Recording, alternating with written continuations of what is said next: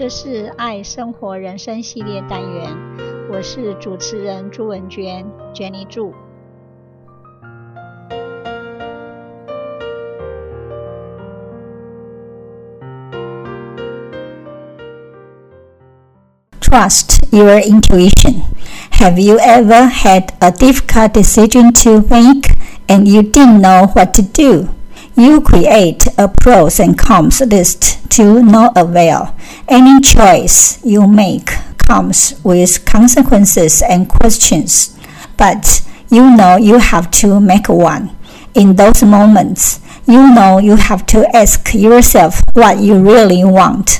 But what happens when you don't even see that? You might choose incorrectly. It's hard to move forward when you feel like that. The good news is that intuition can be a game changer. You can call it in your inner voice, inner guidance, uncanny knowledge, instinct, gut feelings, the sixth sense, or a hunch. Sometimes looking within is all you have to do. There are a few things that get in the way of intuition. To get through the obstacles outside, you can become self aware. You scan your body and examine your beliefs. Getting out of your own head can actually lead to more intuitive thinking. The benefits are that you find yourselves, you make the right choice, you take chances, and you take action when others will not. Albert Einstein said, I believe in intuitions and inspirations. I sometimes feel that I am right. Intuition is non conscious emotional information from your brain or body. Intuition is when you make decisions devoid of analytical reasoning and replaced with emotional insights based on your own experiences. Intuition can come from seeing correlation in patterns from past experiences to present moments. Besides, the insights we get from intuition would enter the conscious awareness of what we know. Intuition can happen anywhere, and sometimes it just happens. We actually see ourselves as the persons to predict what will happen we mirror the outside movements in our minds. We, in fact, can highly be intuitive people in the way. Highly intuitive people tend to take time for introspection sometimes. They check in with themselves for self awareness and body scans. They ask themselves what they are feeling and where they are feeling it in the body. They do a lot of reflection on their days and inner selves. They look for ways to express themselves and often talk about their feelings. They do not feel ashamed of their emotions. They let themselves feel to welcome the feelings of the human experiences. They tend to ask themselves, How am I feeling right now? more often throughout the day. They know exactly how they feel when something happens and they trust that feeling. Highly intuitive people seek solitude when they can separate themselves from what others think they should do.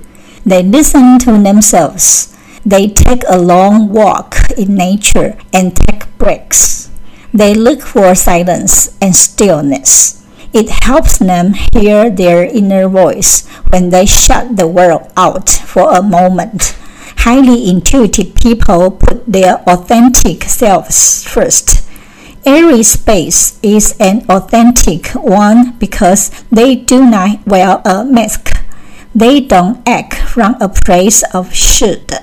They act from a place of their values. These values dictate their perspectives, leading their intuition to keep them in place.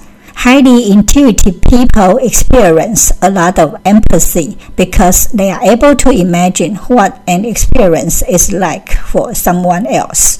They do not necessarily project their own experiences when they do this.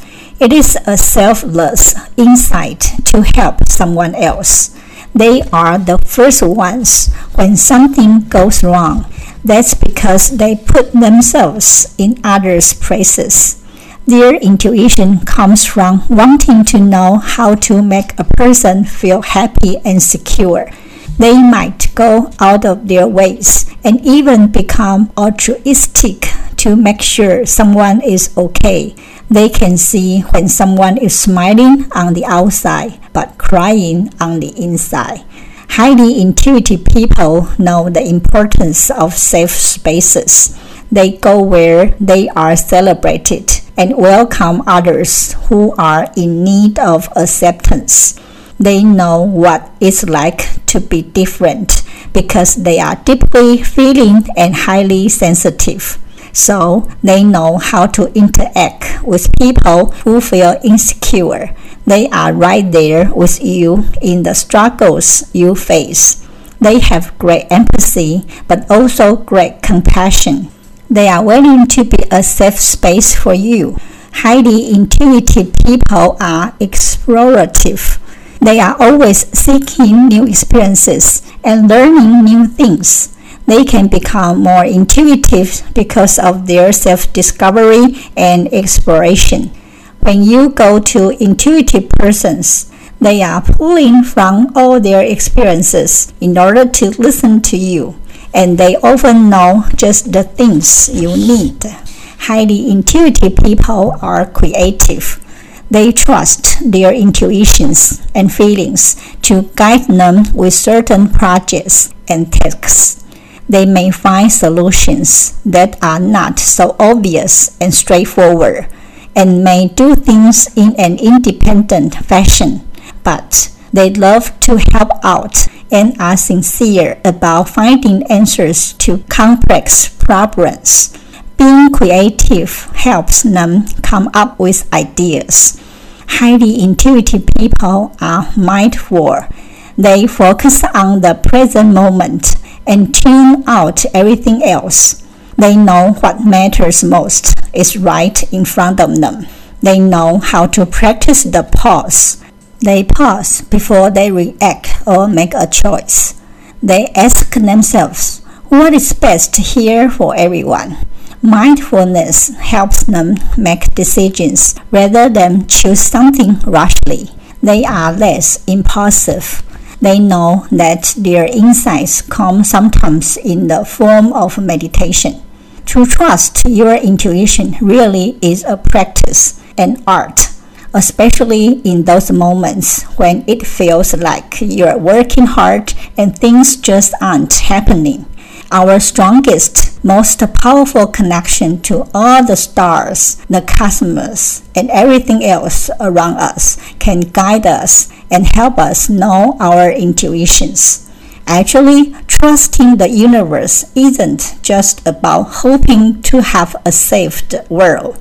It's about being practical, about approaching our head on fears, and learning what specific limited beliefs we have that we need to let go of. Everything comes back to the fierce power of love in our hearts. The best way to trust our intuition and the universe is to learn to trust ourselves first. It all comes back to love in the fiercest possible way. Thank you for your sharing. Bye bye. 这是爱生活人生系列单元，我是主持人朱文娟，Jenny 祝。希望你会喜欢这次的节目，我们下次见，拜拜。